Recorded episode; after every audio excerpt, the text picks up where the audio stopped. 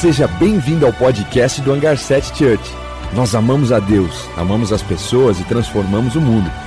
Esperamos que essa mensagem possa tocar o seu coração e te aproximar de Jesus. Aproveite. Você pode se sentar. Boa noite. Tudo bom? Muito bom estar com vocês aqui. Fico muito feliz toda vez que a gente se encontra. Camiseta de voluntário, se você não tem essa camiseta bonita, é porque você não fez o nosso curso de voluntários. Se você fizesse, você estava bem, bem arrumado, como eu, como esses meus amigos que estão uniformizados aqui, né? Ó, fotógrafo uniformizado. Seja um voluntário da H7, você vai andar bonito. Mais bonito. Vocês já são bonitos. Bom, vamos lá. É, a gente está começando, na verdade, na semana passada nós começamos uma nova série que se chama Last Words. São as últimas palavras. É uma série de Páscoa. E na semana passada, Keila falou a respeito de perdão. Praticamente as duas primeiras frases de Jesus foi dentro desse assunto. E a gente vai continuar essa série. Hoje nós falaremos ainda sobre isso. Continuaremos semana que vem, no domingo de Páscoa, e terminaremos na semana pós-Páscoa. Tem mais duas semanas ainda de série. E nessa semana nós vamos falar sobre uma frase que eu confesso que ela me chama muito a atenção. É no momento que Jesus ele fala: Deus meu, Deus meu, por que me desamparaste? Porque é muito humano se sentir desamparado, não é? É uma sensação muito humana.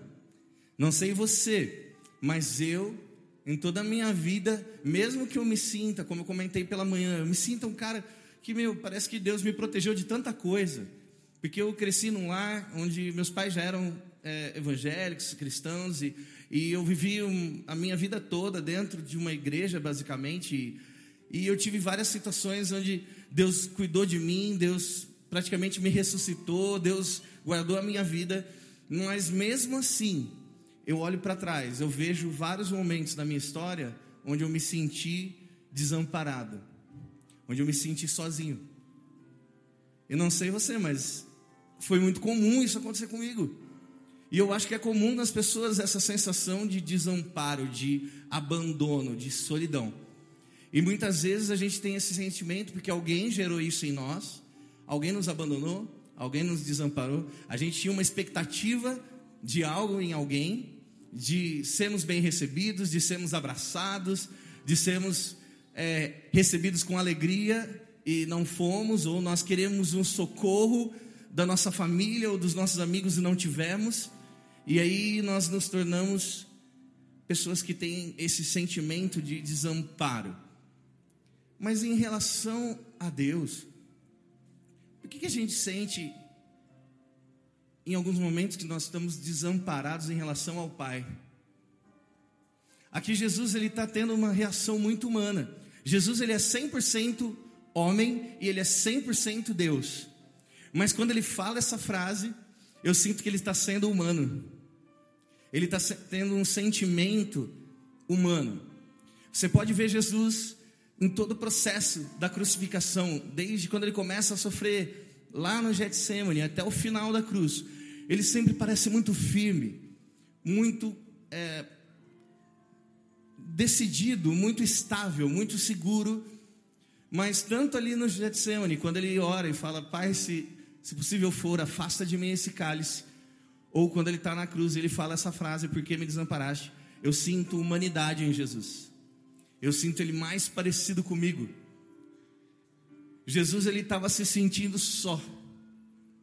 E é interessante que hoje à tarde eu estava pesquisando mais sobre esse assunto e e é um assunto que realmente, eu confesso para vocês, eu conversei com o Juan, com a Keila, eles não estão por aqui, porque eles foram para Brasília, agora eles estão em Goiânia, numa um, é, uma corrida de, de ministrações aí, eles estão bem cansados, falei com eles agora há pouco.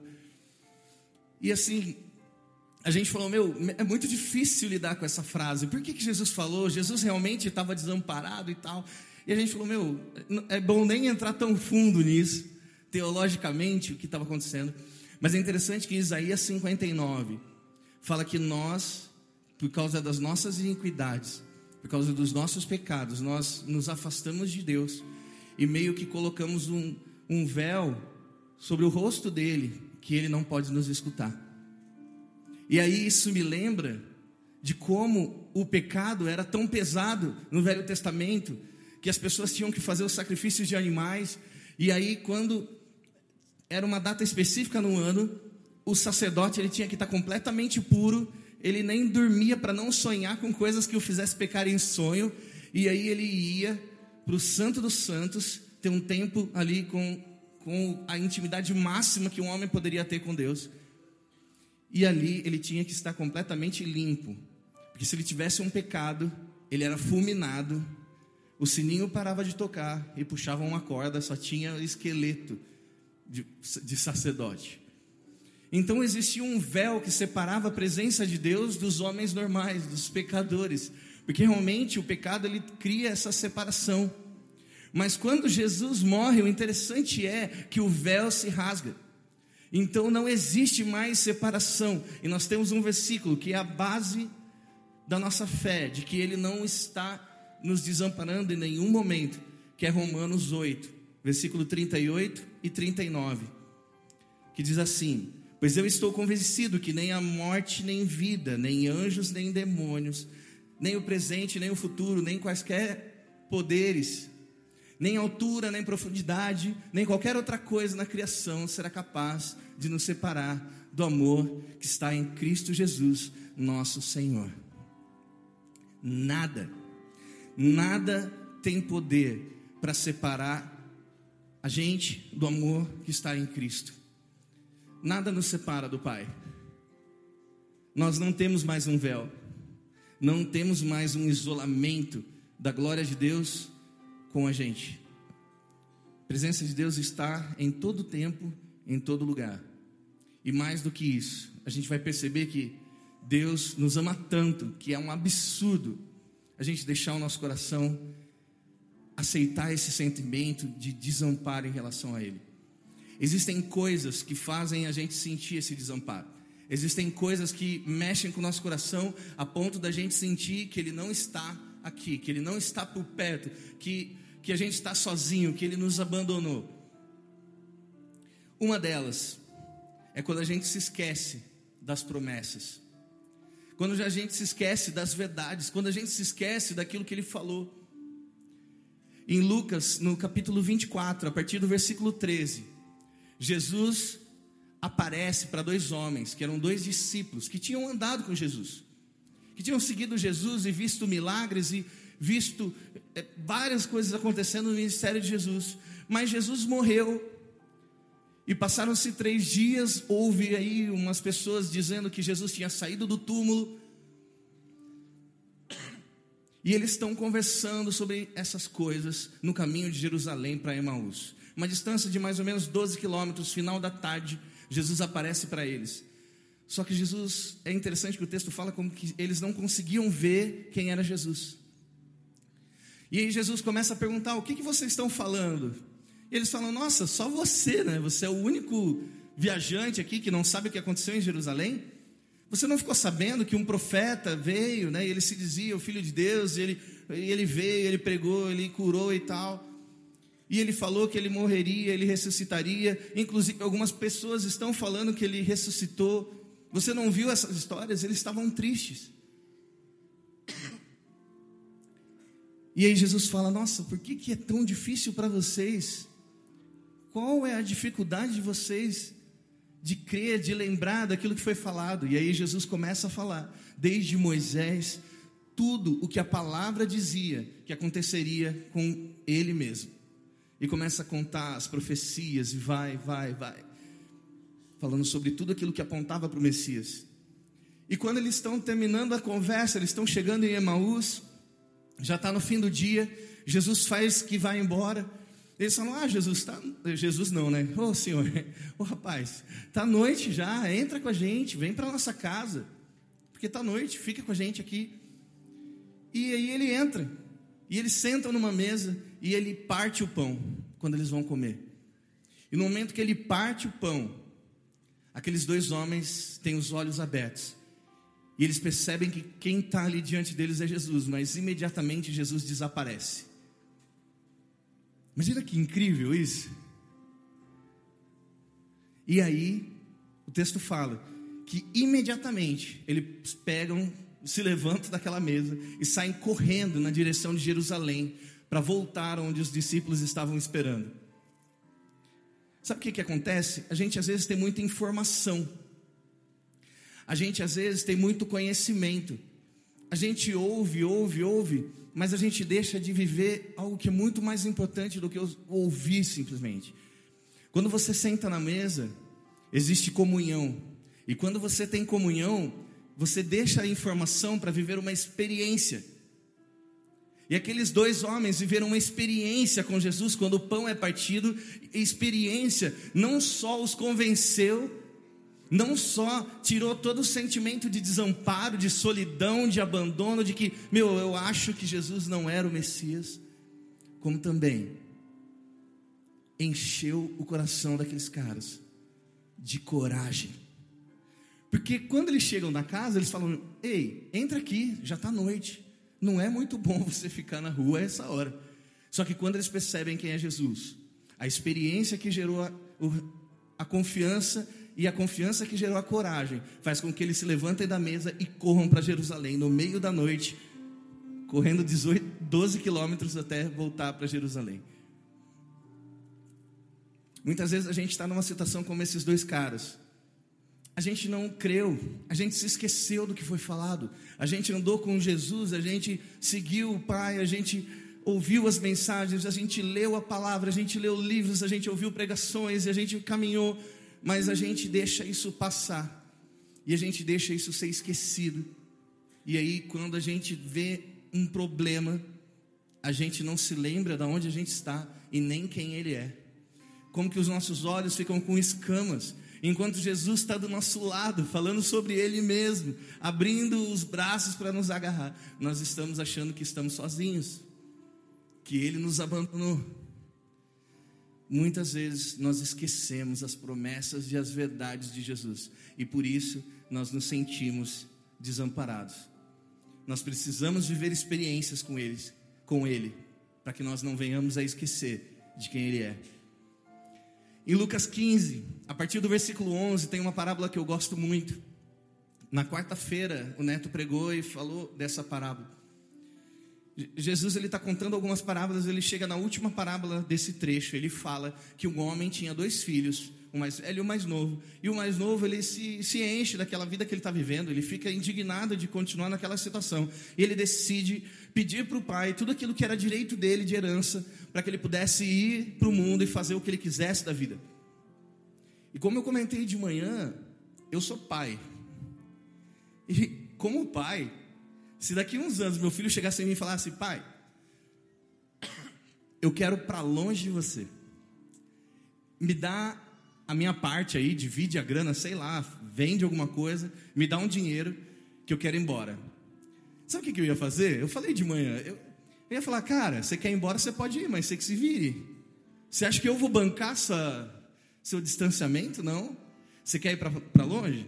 Então você vai ter que trabalhar, ralar, vai ter que dar um jeito. Por quê? Porque fazendo isso, eu motivava ele a desistir. Se eu der uma porção de dinheiro na mão dele e falar, vai, parece que assim, é muito mais fácil que ele vá. E um pai não quer que o filho vá para longe. Mas esse pai é um pai diferente. É um pai que dá liberdade ele ama tanto que ele consegue pôr a vontade do filho acima da sua própria vontade. Porque esse nosso sentimento é um amor meio egoísta, né? De tipo, eu não, eu não vou liberar, não, eu não vou soltar, eu vou manter uma coleira, eu vou manter uma jaula. É meu, é para mim. E Deus não é assim. E esse rapaz vai embora. E ele se vê no fundo do poço. O dinheiro acabou, os amigos foram embora. Ele se vê numa situação de estar sozinho com certeza, quando ele está com aquele monte de porcos ali, tentando comer o resto da comida deles, ele se sente desamparado. Talvez ele até fale a mesma frase que Jesus falou na cruz: Nossa, Deus meu, por que você me desamparou? Mas ninguém desamparou ele, ele foi aquele que foi para longe, ele se distanciou da onde ele deveria estar. E aí ele tem uma ideia. Ele fala: Já sei, vou chegar no meu pai, vou falar: Pai, perdoa, Eu pequei perante o céu, perante ti, já não sou mais digno de ser chamado seu filho. Me trata como um trabalhador. Ele fez uma preparação, teve um plano e ele vai até a sua casa. Quando ele está chegando ali, eu acho que o coração dele estava assim: nossa, será que ele vai me aceitar até como trabalhador? Será que meu pai vai me espancar? Será que eu vou tomar um tiro à distância? Será que ele vai me botar para correr? Será que ele vai pedir o dinheiro de volta? Por quê? Porque quando a gente se distancia, a gente esquece como é. O coração desse rapaz estava tão tão distante do pai que ele tinha na mente dele que ele teria que ser aceito como um trabalhador. Mas quando ele chega, o pai corre na direção do filho, abraça o filho, mesmo sujo, mesmo fedido de porcos, ele abraça o filho, pede uma capa, pede um anel, pede uma sandália, ele, ele dá um, um, uma geral ali e fala: A gente vai fazer uma festa porque você voltou. Ou seja, a expectativa que esse menino tinha de chegar na casa e ser mal recebido, ou de ter que virar um funcionário para poder comer um pão, foi totalmente coberta por uma postura de amor do seu pai. E com certeza nós vivemos isso. Isso é algo muito comum. Nós nos afastamos, nós distanciamos da onde a gente deveria estar. Quando era para a gente estar tá indo para perto de Deus, nós nos colocamos para longe dele, e aí nós nos sentimos desamparados pelo nosso próprio ato de afastamento, mas Deus nunca saiu, Deus nunca se distanciou, nós nos afastamos. O pai, ele abraçou o filho com todo aquele mau cheiro, sem se importar com aquilo que ele tinha vivido, com as experiências que ele tinha passado, com o dinheiro que ele perdeu. Nada disso importava, o pai só queria amar o filho. Você já percebeu que, por exemplo, quando meu filho ou minha filha, eles erram, eu não quero que eles fiquem longe de mim. Imagina, você, pai, pensa aí um pouco, ou você que deseja ser pai, vamos abranger todos nós, né? Só os que não querem ser pai que não. Mas todo mundo quer ser pai, né? E aí, você tem seu filho, e ele erra com você, você fala assim: ó, agora sai daqui, vai embora. Chega, vai para vai, vai outro planeta, vai para outro país, vai, sai daqui, eu não quero você, sai. Não! Quando meu filho erra, eu quero estar perto dele, eu quero sim corrigi-lo, eu quero ajudar ele a entender o erro dele, mas eu não quero que ele vá para longe de mim. Eu quero proximidade. Porque na maioria das vezes, quando ele erra, é porque ele se afastou. Então eu preciso ir mais perto dele. Mas eu, como filho, quando eu era mais novo, né, morava na casa dos meus pais, e eu errava, eu queria ir para longe do meu pai. Eu queria me esconder. Eu não queria apanhar. Eu não queria tomar um castigo, ficar sem videogame. Eu queria sumir. Eu queria que o meu erro não fosse exposto. Então a tendência nossa, quando a gente erra, é se afastar. Mas o Pai, Ele nos quer mais perto. Ele quer nos corrigir, Ele quer nos alinhar, Ele quer nos ouvir, Ele quer liberar perdão para nós, Ele quer transformar a nossa realidade. Esse é o sentimento de um pai. Outra coisa que que nos faz sentimos desamparados, abandonados, sozinhos, é o pecado. Cara, o pecado, ele tem um poder gigantesco de destruir a nossa vida. Por isso que nós temos que correr do pecado, por isso que nós temos que resistir ao mal, por isso que a gente tem que fugir de tudo que é contra a vontade de Deus, porque o pecado ele tem poder de destruir as nossas vidas com as consequências. As consequências do pecado nos fazem ter problemas vários tipos de problemas.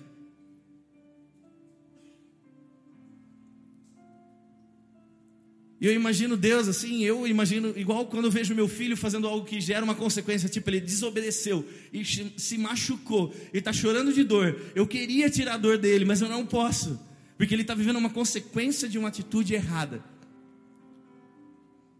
E aí, o pecado, além disso, ele tem o poder de nos colocar em nossa mente a ideia de que Deus não nos quer mais. O pecado tem o poder de influenciar nossa mente ao ponto de a gente achar que ele se distanciou. Várias vezes na minha vida aconteceu isso, sabe? Eu estava naquela caminhada, sabe quando você vai se aproximando, se aproximando e andando bem, fazendo as coisas tudo em ordem, e você se sente assim, mó puro.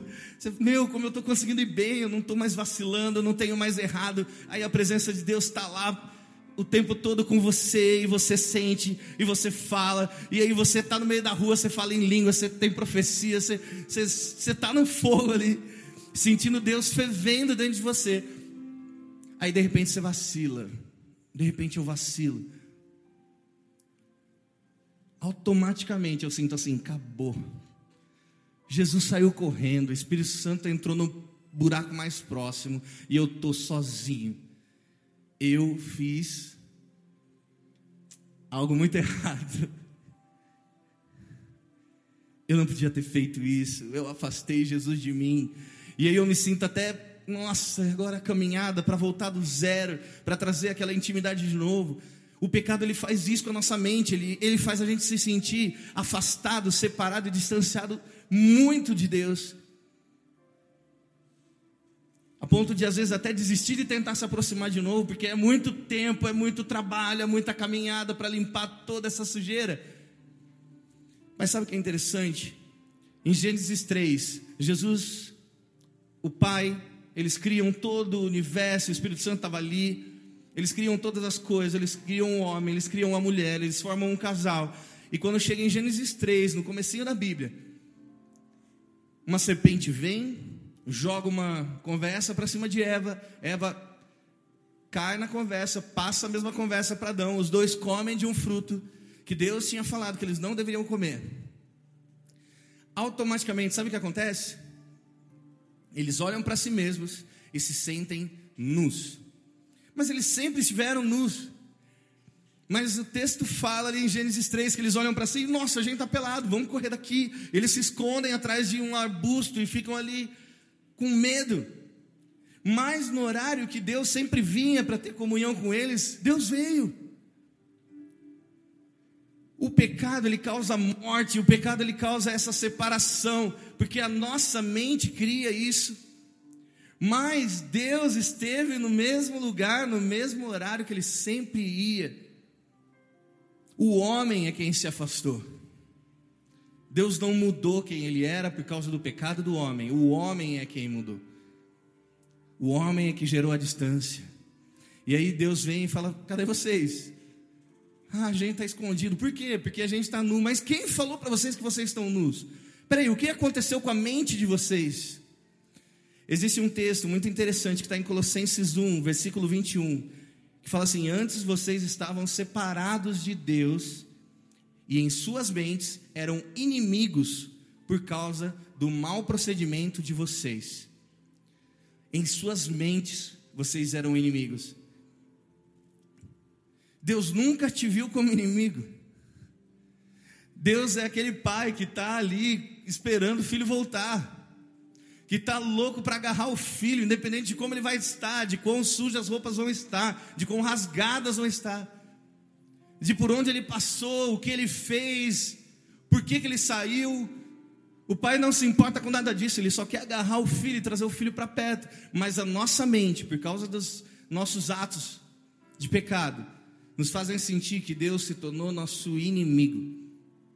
A nossa mente, ela é totalmente confundida pelo pecado. E ela faz com que a gente tenha esse sentimento de desamparo, de abandono, de solidão.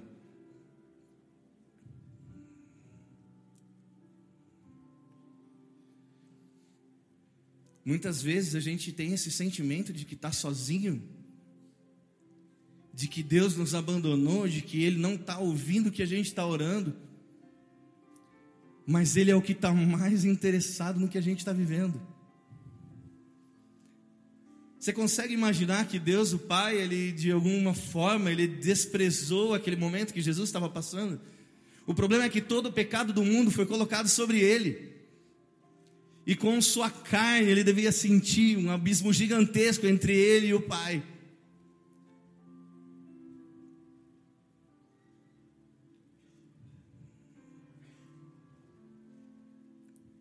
Deus nunca, nunca, nunca nos abandona. Deuteronômio 31, 8. Moisés ele está falando com Josué, ele fala assim como ele foi comigo, ele vai estar à sua frente, ele nunca te deixará, ele nunca te abandonará. Essa palavra que Josué ouviu é para mim, é para você. Deus, ele vai à nossa frente, ele não nos abandona, ele nunca nos deixa. Nunca. Eu estava conversando com o Roy e com a Keila ontem sobre esse tema e a gente pensando em várias coisas a respeito dessa frase de Jesus. E a Keila ela compartilhou um testemunho que eu, eu agarrei assim, porque é um testemunho de, de quem é pai ou mãe. Ela falou: Diego, sabe o que, que isso me lembra? esse sentimento de desamparo.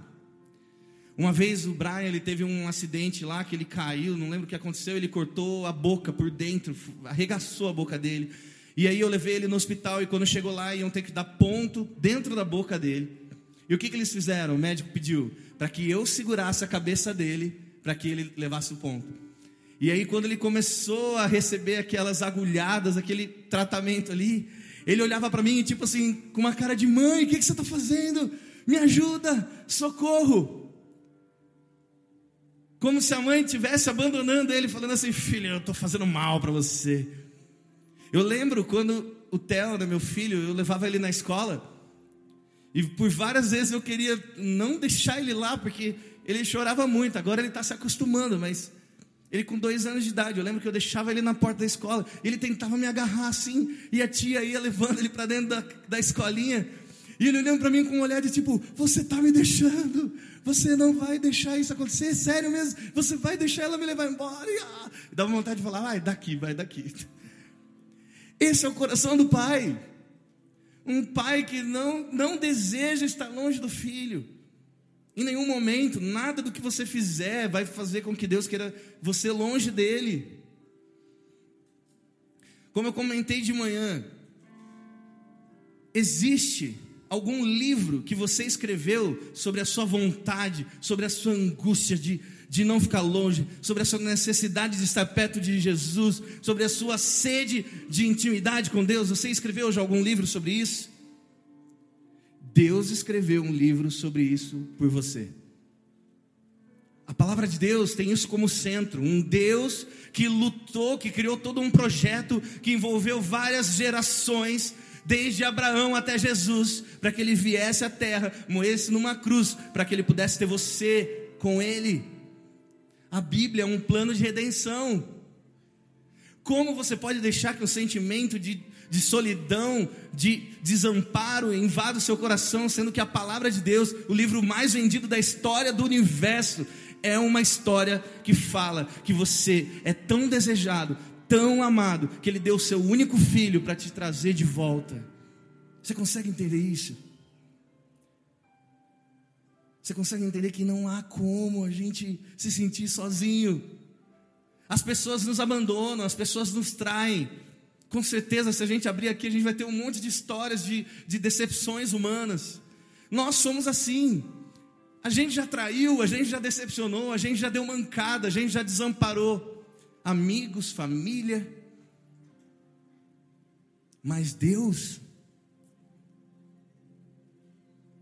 Deus não. Eu lembro que eu contei já essa história uma vez. Eu estava no shopping, eu, a Fer, o Theo. A Naomi ainda não tinha vindo. E aí, eu fui resolver um negócio lá da, da linha telefônica nossa. E a Fer desceu para o parquinho lá que tinha das crianças. E quando eu terminei de resolver as coisas, eu desci. Ele estava num brinquedo que era meia hora que você fica no meio de uns túneis lá, sabe, de plástico, aquele negócio todo cheio de piscina de bolinha, escorregador. E quando eu era criança, eu achava muito louco isso daí. E agora eu acho que é só um monte de de coisas perigosas para alguém do meu tamanho.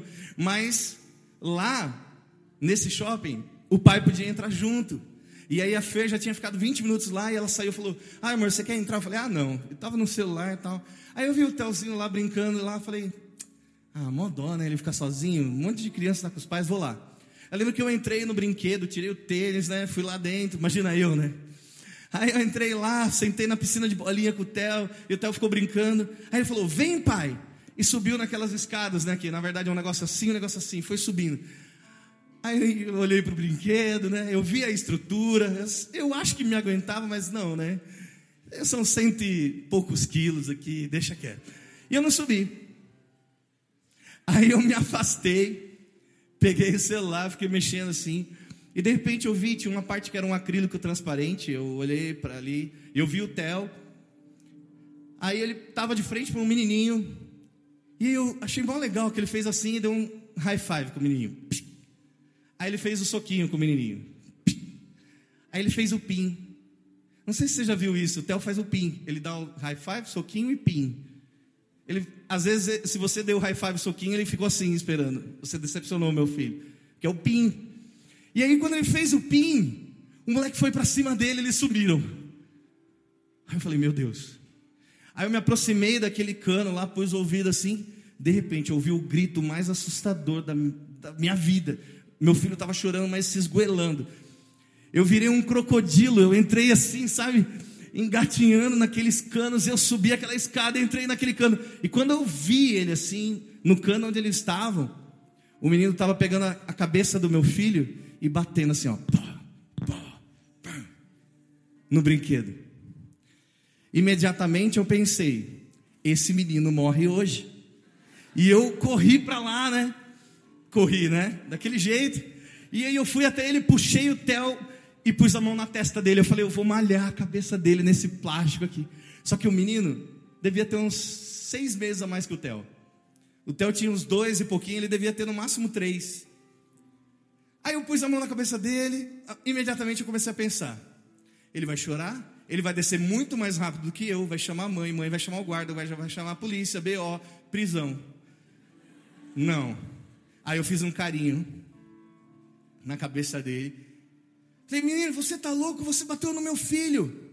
Não pode fazer isso. Falou, não pode bater? Falei, lógico que não pode bater. Tá bom. Aí ele foi saindo. Falei, não, volta aqui eu queria fazer alguma coisa. E o Theo, ele chorava tanto, mas soluçava e chorava, chorava, chorava. E eu ficava imaginando que eu tinha que oferecer algo para o meu filho, porque ele tinha passado por um problema. E, aí eu, cadê seu pai? Ele está trabalhando. Cadê sua mãe? Está lá embaixo. Não pode bater. Ah, tá bom, tio. E saiu. E eu peguei o Theo todo chorando. Imagina para eu sair com o Theo no colo, no meio daqueles túneis. Foi trabalhoso. E ele chorando, chorando, aí todo mundo parava, ficava me olhando. Aí umas menininhas, o que, que aconteceu, tio? É, ele apanhou do menino. Era um de amarelo? falei, era. Ah, ele bateu no menininho ali também. Aí eu ia descendo mais, um pai, o que, que aconteceu? Ah, meu filho apanhou do menino ali. Era o de amarelo? falei, era. Ele bateu na minha filha. Eu falei, é um serial killer, né? Aí eu comecei a ficar mais irritado, eu desci. E quando eu desci, bem, bem que eu tinha pensado, o menino desceu muito mais rápido que eu e estava com a mãe dele pondo o sapato lá no pé, a botinha dele. Aí eu falei, nossa, é agora. Eu queria ser, eu, sabe quando você é mó legal, bonzinho, mas você se enche de macheza, assim, malvadeza, né? Eu queria estar tá cheio de tatuagem, queria estar tá muito malvado, assim, para chegar nela. Queria estar tá com correntona, assim, queria assustar ela. Falei, viu? Olha aqui, o seu filho estava batendo no meu filho ali nos brinquedos. Ele bateu em outras duas crianças que eu sei. É verdade, filho? Aí ele abaixou a cabeça. Pede desculpa. Ele falou, desculpa. Eu não queria, desculpa. Eu queria, eu queria bater na mulher, queria que ela desse um beliscão nele, né? É muito prazeroso ver criança safada assim, levada, levando beliscão, né? Ah, e ela não fez nada, ela só falou ali, desculpa, tá bom. Aí, o pior ainda é que quando eles saíram, uma moça chegou na Fê, na minha esposa, e falou assim: Você viu a mulher? Ela virou e saiu dando risada. Nossa, cara, eu fiquei muito mal. E eu fiquei mal por um, por dois, por cinco, por dez dias. Porque eu ficava pensando assim, mano, o que, que passou na cabeça do meu filho quando ele estava sendo espancado dentro do brinquedo e o pai dele não estava lá? A sensação que o meu filho se sentiu desamparado por mim foi a pior coisa que eu senti até então. E eu acho que ainda é. Da minha vida, a pior angústia, a pior dor que eu senti foi quando meu filho apanhou. E ele apanhou mesmo. Abriu um corte aqui na sobrancelha um corte aqui no maxilar dele. O menino de três anos fez isso. Por isso que o Theo está no judô agora. para se defender, né? Tô brincando. Mas ele está fazendo judô mesmo. e aí, cara, Cara, eu fiquei com aquilo na cabeça, eu ficava pensando, meu, o que, que passou na cabeça dele? Ele se sentiu sozinho. E eu falava para ele assim, eu acho que eu queria massagear o meu coração, sabe? Falava, Theo, o que, que aconteceu? O menino bateu em mim, mas você perdoa ele? Perdoou. Quem que salvou você? O papai. Não, menos mal. Desamparei por um tempinho, mas cheguei. Podia ter subido, aí eu pensava assim, meu, se eu pudesse trocar o tempo, voltar e subir com ele naquele brinquedo, sendo ridículo fazer isso, né? Eu teria feito, eu teria me colocado na frente do menino. Eu preferia que a minha cabeça estivesse sangrando do que a do meu filho. Esse é o coração do pai. É assim que o pai nos olha. Ele preferia sofrer todas as dores que você sofreu, todo o abandono que você passou, toda a angústia, toda a solidão. Ele preferia viver isso no seu lugar. Por isso que Jesus morreu na cruz. Sabe por que, que Jesus foi para a cruz e falou: Deus meu, Deus meu, por que me desamparaste? Eu estava vendo Max Lucado, ele falou essa frase: ele falou, para que você não tivesse que fazer isso. Ele tomou a nossa cruz, a nossa dor, a nossa angústia. E a partir daquela morte, o véu se rasga, não há mais separação, e o Pai nunca mais se tornou distante do homem. Até hoje e para sempre. Eu queria te convidar a ficar de pé.